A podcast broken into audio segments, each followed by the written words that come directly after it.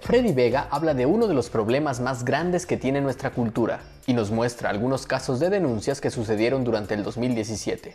Bienvenido al podcast de Platzi. Recuerda buscarnos en nuestras redes sociales y compartir este podcast. Puedes seguir a Freddy Vega en Twitter como arroba Fredier con doble D. Hablemos de sexo en Platzi. En particular, hablemos de acoso sexual, uno de los problemas más grandes que tiene no solamente nuestra industria, sino nuestra cultura. Hace ya unos años, han pasado años, Susan Fowler decidió que era demasiado y denunció en el New York Times la cultura de acoso sexual que existe en Uber. Y al principio nadie le puso mucha atención porque es Uber, es la empresa mágica, el unicornio increíble de crecimiento explosivo que todos aman. Todo el mundo quiere ver el nuevo Facebook, el nuevo Amazon, el nuevo Google. Y todos decían que Uber era eso. Muchos creían que Uber era intocable, que Travis Kalanick era el CEO mágico que nos iba a traer la próxima mega revolución en transporte de átomos en nuestra humanidad. Pero Susan Fowler con su testimonio y arriesgando su prestigio y su credibilidad, arriesgando su carrera entera, logró de una manera efectiva crear un cambio cultural en Uber. Logró que la junta directiva controlada por Travis Kalanick despidiera a Travis Kalanick. Cambió por completo la ruta de la empresa, de tal manera que creó un shock a lo largo de toda la industria tecnológica, porque de repente una cultura donde el acoso sexual estuviera ok, ya no estaba ok. Porque de repente se dieron cuenta de lo increíblemente costoso que sería para las empresas no ponerle atención a un problema tan grande y que lleva tantos años con nosotros. Y luego pasó a Hollywood. Ustedes habrán escuchado a Harvey Weinstein, pero no puse una foto porque nadie ha visto a Harvey Weinstein en el mundo real. Harvey Weinstein es famoso, primero porque él es el creador de esta empresa, de Weinstein Company. Cuando ustedes han ido a ver películas, estoy seguro que han visto este logo es la empresa, la productora de Hollywood que más Óscares de la academia tiene. Es una mega institución. La empresa tiene su nombre. Harvey Weinstein, después de que Susan Fowler anunció los problemas de acoso sexual que había en Uber, se vio objetivo de múltiples denuncias de acoso sexual de su parte. Básicamente, Harvey Weinstein era un acosador sexual en serie que acosaba a una gran parte de las actrices de Hollywood. Y esto es algo que se conocía desde hace años, al punto de que Seth MacFarlane, el creador de Family Guy, constantemente ha hablado de este tema desde hace más de 5 o 10 años. Sin embargo, no es hasta este momento donde de repente se creó la tormenta perfecta de aceptación cultural hacia las víctimas, en el que de repente sí funcionaron las denuncias. Y Harvey Weinstein, a pesar de ser el creador de la productora que más películas con ganadoras de Oscar ha creado en la historia de Hollywood, fue expulsado de su propia empresa y ahora está bajo una investigación criminal porque muchas de las cosas que hizo son directamente violación o un nivel de acoso que es un crimen y podría ir a la cárcel. Luego la cosa empezó a subir aún más fuerte y estoy seguro que ustedes escucharon de Kevin Spacey. Todos recordaremos a Kevin Spacey como, spoiler alert, el presidente de House of Cards. Y muchos se quejaron de, ay, pues ¿por qué se fueron por allá a acosarlo? Ahora se nos arruinaron House of Cards. Cuando realmente no se han puesto a pensar qué es lo que realmente pasó al lado de Kevin Spacey. Un hombre, un actor, tuvo la valentía de dar un paso adelante y decir, Kevin Spacey me acosó cuando yo era un adolescente. Y luego otros empezaron a decir, Kevin Spacey me violó. Y múltiples víctimas empezaron a hablar de Kevin Spacey. Y el primer instinto, que es un instinto terrible, tiende a ser, no, deben estar mintiendo. Eso debe ser que quieren sacar dinero, eso debe ser que bla, bla, bla, bla, bla. Porque nuestro primer instinto es no creerle a las víctimas. Es creerle a la persona famosa con quien tenemos una conexión emocional por los personajes que han creado en el pasado. Y eso está mal. Yo prefiero un mundo sin House of Cards que un mundo donde Kevin Spacey, una persona que violó seriamente eh, en serie eh, niños, adolescentes y hombres, eh, no tenga consecuencias. Y eso es mucho, mucho mejor. El caso de Kevin Spacey también es mucho, mucho más complejo, porque la forma en la que Kevin Spacey se defendió fue haciendo una declaración en la que decía, sí, yo tuve unos problemas cuando era un poco más joven y por eso quiero anunciarle al mundo que soy gay. Como diciendo, la razón por la que violé a estas personas o acosé sexualmente a estas personas es porque soy gay. Que es terrible, porque la comunidad gay ha hecho un trabajo gigantesco y muy aplaudible de cambiar la percepción que se tiene en el mainstream, en la cultura de ellos, porque efectivamente en el pasado no nos faltaba la tía racista que decía, ah, es que todos los gays son depravados. De repente eso había cambiado, de repente la aceptación cultural era superior, era mayor, y viene Kevin Spacey a llevar a 30 años al pasado todo este trabajo con declaraciones de ese tipo, que no están ok. Luego hay casos complejos como el de Al Franken. Puede que ustedes no sepan quién es esta persona y yo consumo demasiadas noticias de Estados Unidos. Al Franken es un senador demócrata eh, antiguo comediante, muy famoso comediante de Estados Unidos, que se volvió un político, que es uno de los pocos políticos que se enfrenta tanto a los republicanos como a Donald Trump y todas las cosas perversas que están tratando de hacer en contra de Estados Unidos como país. Varias mujeres, empezando por una, la primera siempre, dieron el paso adelante y decidieron acusar a Al Franken de acoso sexual. Y Al Franken lo aceptó. Al Franken publicó una carta donde lo aceptaba y decía que se iba a someter al Comité de Ética del Congreso de Estados Unidos, que irónicamente está siendo desmantelado por sus contrincantes los republicanos. Y es simplemente una cosa que tenemos que aceptar, que no solamente son los que nosotros percibimos como el lado maligno. La gran mayoría del acoso sexual ocurre con personas cercanas a nosotros. La gran mayoría del abuso a niños y niñas ocurre de parte de familiares, no de parte de extraños. Mientras muchos padres de familia y hermanos, hermanas, primos, primas, tíos, por proteger a sus familiares más jóvenes, les dicen nunca salgas con extraños y no aceptes cosas en la calle, etc.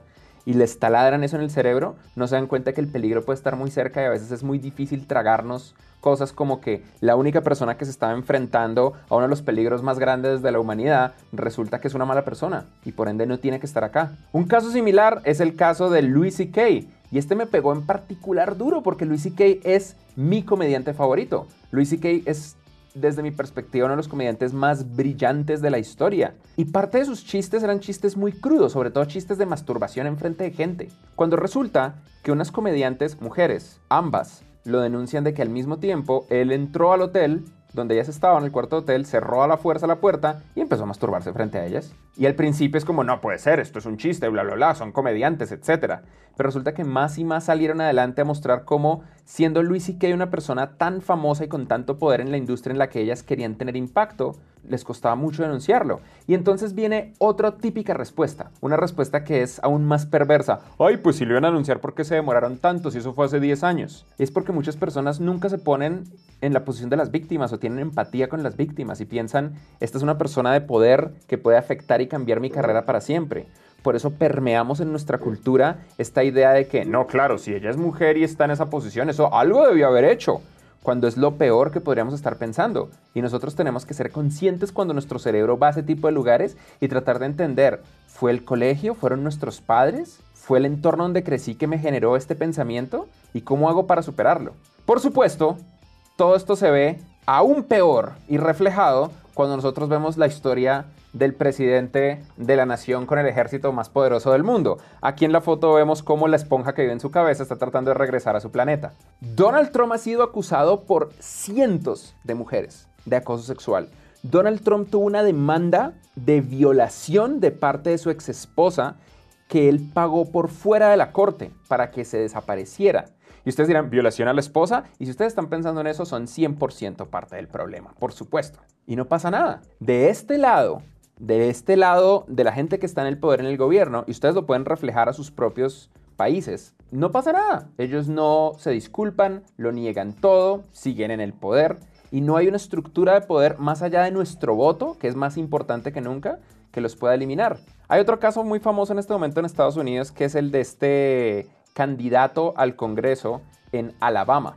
Alabama es un estado ultraconservador, cristiano, megaderechista, con una larga historia de esclavitud en Estados Unidos. Él no solamente ha sido acusado de acoso sexual, él ha sido acusado de violación estatutoria y violación directa de menores. Él fue baneado de un centro comercial.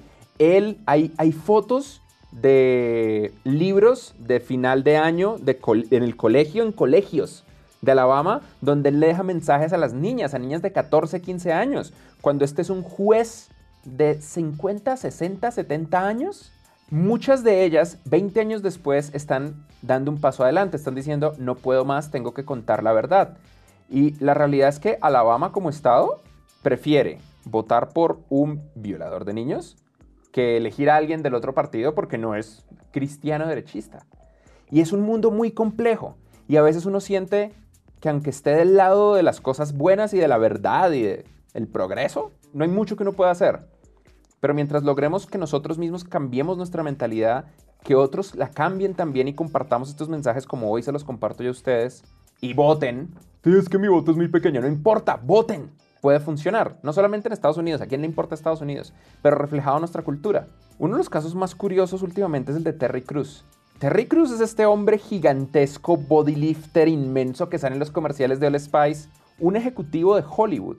En una fiesta lo acosó sexualmente. Como dijo, oye, eres el grandote tal, y le empezó a agarrar las bolas enfrente de todo el mundo. Simplemente porque sentía que podía, porque sentía que no le iba a pasar nada, porque así es Hollywood. Él denunció a esta persona y hasta ahora no ha pasado nada. De hecho, muchas personas no saben si creerle directamente.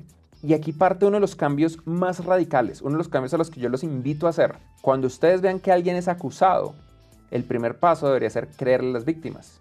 Existe una posibilidad de que alguien mienta, pero esa posibilidad no debería opacar lo increíblemente difícil que es para una víctima denunciar a un acosador en una situación de poder, en particular en su industria y en su mercado. Ya que hablamos de Hollywood y de la política, hablemos de tecnología. First Round Capital, uno de los fondos de inversión famosos de Silicon Valley, hizo una encuesta para fundadores, para emprendedores que tienen empresas grandes o pequeñas, pero que tienen empresas establecidas. Les preguntó varias cosas respecto a diversidad y acoso sexual. Una de esas preguntas, y recuerden, esto es la industria de la tecnología, donde nos jactamos de ser súper avanzados y que todo va muy bien. Una de esas preguntas es, ¿cuál es el porcentaje de hombres y mujeres, el radio entre hombres y mujeres de tu junta directiva? El 60% de las empresas de Silicon Valley que participaron en la encuesta votaron que toda la junta directiva es masculina. El 22% la mayoría masculina. Solamente un 13% votó 50-50, un 3% la mayoría femenina y solo un 1.7% toda mi junta directiva es femenina. No hay una representación real. Las mujeres son el 50% de nuestra población. Si hubiera una representación real, deberían ser el 50% de este tipo de sampling. La siguiente pregunta es, ¿Cuál es el radio entre hombres y mujeres de tu equipo de trabajo, de tus empleados? El 7.1% dijo, todos son hombres. Y esto es loco. Que todos los empleados de una empresa sean hombres es loco. El 51.3%, la gran mayoría dijo, la mayoría son hombres. El 31.7%, 50-50. Un 9.1%, la mayoría son mujeres. Y esto también es medio loco, 0.8%, solo mujeres. La pregunta más interesante es esta. Recuerden que esto es una pregunta que le hacen a founders, a fundadores de las empresas, no a los empleados, solo a los fundadores. ¿Tú has experimentado personalmente o alguien cercano a ti ha experimentado acoso sexual en el lugar de trabajo? El 53.1% votó que sí y solamente el 46.9% votó que no. Eso significa que no importa dónde ustedes trabajen, la mayoría de las personas con las que ustedes trabajan, por lo menos más de la mitad, han alguna vez sufrido de acoso sexual. Y eso nunca va a estar ok. Eso no puede funcionar así, no en nuestra industria. Si ustedes quieren saber qué hacer al respecto, aprender, interiorizar estos datos y tratar de compartirlos, compartir este video, contarle a la gente de este problema, es un gran primer paso. Pero hay otras cosas. ¿Ustedes han escuchado del pink tax o del impuesto rosado? Resulta que el dinero que ganan las mujeres es diferente al dinero que ganan los hombres. Hay una encuesta masiva eh, estadística en Latinoamérica, en Europa y en Estados Unidos. Y en casi todas las regiones aplica igual. Las mujeres ganan menos que los hombres, aproximadamente un 70%. Es decir, que por cada dólar que un hombre gana, una mujer en el mismo puesto, con las mismas calificaciones, en el mismo lugar, gana 70 centavos. Ustedes mismos, si ustedes son fundadores de empresas, pueden ir hoy a su tablita de salarios, dividirla por género y tratar de ver si realmente ustedes tienen una empresa equitativa o no. Ver si ustedes están cayendo en el 70%, que puede que sea inconsciente. Y aún al día de hoy lo pueden arreglar o no. Pero hay algo más. No solamente ellas ganan un 70%, de lo que ganaría un hombre, sino que todos los productos para mujeres tienden a costar un 30% más. Hagan el experimento, vayan a Amazon y busquen un cepillo de dientes. Y luego busquen un cepillo de dientes para mujeres, un cepillo de dientes rosado. Busquen una almohada y luego busquen una almohada de Hello Kitty. Busquen cualquier cosa que sea de género neutral y luego busquen su versión de color rosado o su versión femenina. Y va a costar un 20 o un 30% más. Las mujeres tienden a gastar mucho más a pesar de ganar mucho menos por productos equivalentes que simplemente estén alineados de género. Y otro pensamiento como decir, ay, pues deberían usar cepillos dentales azules y ya está. ¿Y cuánto llevo hablando? ¿Se acuerdan de esta encuesta? Que decía que el 53% de las personas han sido acosadas en el lugar eh, de, trabajo. Me puse a investigar de las fuentes de la encuesta y encontré que es posible dividir la encuesta entre hombres y mujeres para ver cómo votaron las mujeres fundadoras, founders, y los hombres founders de empresas. Estos son los resultados. El 78% de las mujeres en la industria de la tecnología han sido acosadas. El 48% de los hombres en la industria de la tecnología han sido acosados sexualmente en algún punto. Eso significa que si tú tienes una empresa donde hayan 10 mujeres, 7 o 8 de ellas han sido acosadas sexualmente en el lugar de trabajo en algún momento. Probablemente no en esta empresa, pero quizás sí. Estadísticamente, sí. Hay un hashtag que honestamente les invito a leer. El hashtag se llama mi primer acoso. Vayan y pónganlo en Twitter y lean. Ah, la versión en inglés es Me Too y habla de la primera vez que como niñas las mujeres fueron acosadas. La que está en el frente es bastante fuerte, pero miremos la que está inmediatamente atrás. Yo tenía 8 años y salía de mi casa. 8 años. Imaginen un minuto una niña de 8 años. Los albañiles de por ahí me decían, oye, yo te acompaño. Una niña de 8 años. Pregúntenle a cualquier mujer, a literalmente cualquier mujer que tengan cerca, no importa cuál, y va a tener una historia de ese estilo. Y hay otra frase que ustedes pueden decir muy comúnmente, ay, es que ahora todo es acoso, es que uno no les puede decir un piropo porque todo es acoso. Eso habla de la ineptitud social que tienes como persona. Y normalmente hay una brecha gigante entre que algo sea una frase y que algo sea acoso. Y normalmente tiene que ver con el contexto en el que tú estás y con la situación en la que tú te estás llevando. Es completamente posible cagarla de una manera honesta mientras tengas una actitud de querer mejorar. Pero si tu actitud es esta, tú no quieres mejorar, tú quieres tener la razón y que nada cambie. Y las estadísticas son absurdamente fuertes. Nuestra industria y nuestra cultura en general está mal y debe cambiar inmediatamente. Ay, pero es que esa es la cultura latina, nosotros somos así. Y no, eso es por allá en Silicon Valley, acá eso no pasa, acá eso no va a pasar. Por eso en Platzi nosotros queremos arrancar por dar ejemplo. Ay, sí, pues ¿cómo es Platzi? Yo tengo la inmensa fortuna, a partir de trabajo fuerte, que Platzi es 50-50 al día de hoy, entre mujeres y hombres. Nosotros constantemente hacemos tanto charlas con nuestro equipo de trabajo femenino como charlas con todo el equipo en general para identificar problemas. Y son personas. Platzi son en este momento, al día de hoy, en el momento que grabamos este video, 50 empleados, 50 miembros del equipo de Platzi van a haber problemas, van a haber malos entendidos, va a haber gente borracha ocasionalmente, van a haber situaciones con las que toca lidiar. ¿Y cómo uno lidia con esas situaciones cuando uno no controla la naturaleza humana. No, pero es que eso es problema de ellos. Yo no sé, yo soy un fundador, yo quería hacer una página web con Visual Basic. Se crea un código de conducta. Y mientras ustedes tengan un código de conducta alineado a los valores de la cultura de la empresa, y ese es el tipo de personas que ustedes contraten, incluso en las peores situaciones, las cosas pueden salir bien y se pueden arreglar. Nosotros en Platzi lo publicamos y se los he compartido antes, en platzi.com slash cultura. Si ustedes van ahí ahora mismo, van a ver cómo funciona Platzi por dentro y cuáles son los lineamientos de código de conducta que nosotros esperamos no solamente de los miembros del equipo de Platzi, sino también de ustedes como estudiantes de Platzi. De hecho, nosotros ahora estamos reestructurando el taller de creación de startups para convertirlo en una carrera completa de creación de startups. Parte de las nuevas clases que queremos agregar son clases en cómo manejar la cultura de una empresa, cómo crear un código de conducta y cómo tener un entorno inclusivo. No solamente porque es lo correcto, sino porque es más rentable como empresa. El 50% de la población de la humanidad son mujeres. Si tu empresa es predominantemente masculina, no importa qué tan conectado estés a tu lado femenino, no le vas a poder vender al 50% de la población de la humanidad. Estás perdiendo mercado. Es simple lógica financiera. Tiene sentido ser una buena persona. Tiene sentido económico ser una buena persona y una buena empresa. En mi opinión, muchos de estos problemas, especialmente en la cultura de tecnología y en la cultura geek, pasan por algo que yo llamo el síndrome de Batman. El síndrome de Batman es una situación que le ocurre a la gran mayoría de los hombres en la industria de la tecnología menores de 30 a 35 años. Y es el síndrome de estar convencidos que no importa la edad que tengan o el estado físico en el que estén, ellos están convencidos de que si dedican los próximos tres meses a entrenar y tuvieran un billón de dólares, podrían ser Batman. Convencidísimos de que, no, en este momento, no, pues yo no hago ejercicio y yo no corro y pues soy más bien pobre, ¿no? Pero si yo tuviera un montón de dinero, yo me iría por allá a un templo Shaolin y eso entreno con ninjas un año y vuelvo y soy Batman, Batman, porque todos creemos que podemos ser Batman. Y esto es un ejemplo chistoso y un poco sin dolor. Ok, sea Batman. Normalmente se va a los 35. A los 35 no es como, no, esta panza se quedó ahí de por vida. Ya está, no fui Batman, estoy ok con ello, estoy ok con ello. Pero el efecto Batman está pegado al efecto Mad Men, porque en nuestra cultura, tanto en la cultura gringa como en esta, crecimos a nivel de cultura pop, a nivel de televisión, películas, radio, libros, cultura, con esta imagen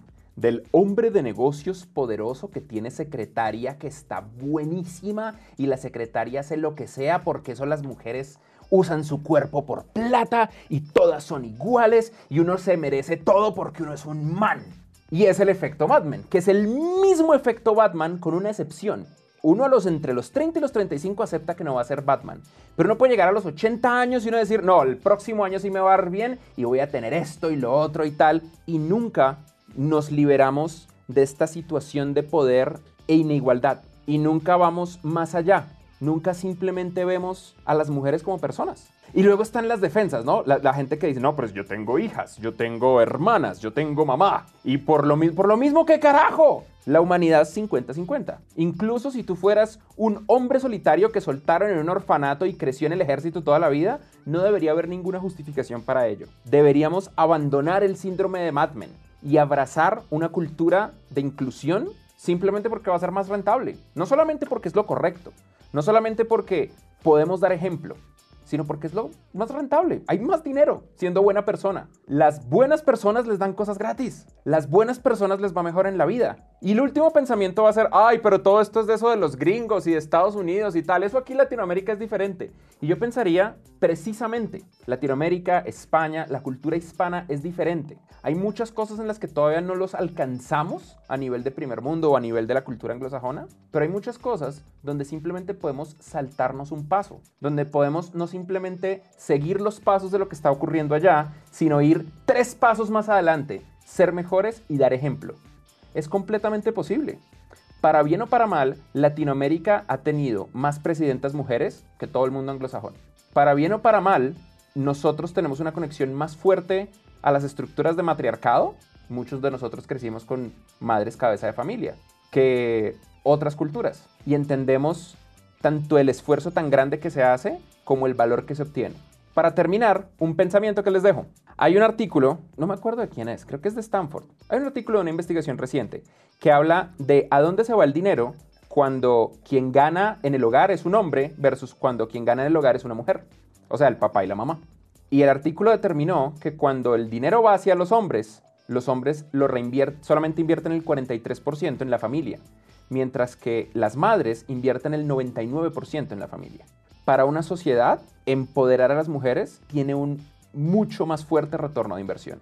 Así que nosotros, en la industria de tecnología, si queremos ir tres pasos adelante y nos creemos el cuento de, ay, es que mi ciudad va a ser el próximo Silicon Valley, arranquemos por acá, demos ejemplo. No seamos iguales o sigamos los pasos, seamos extremadamente mejores.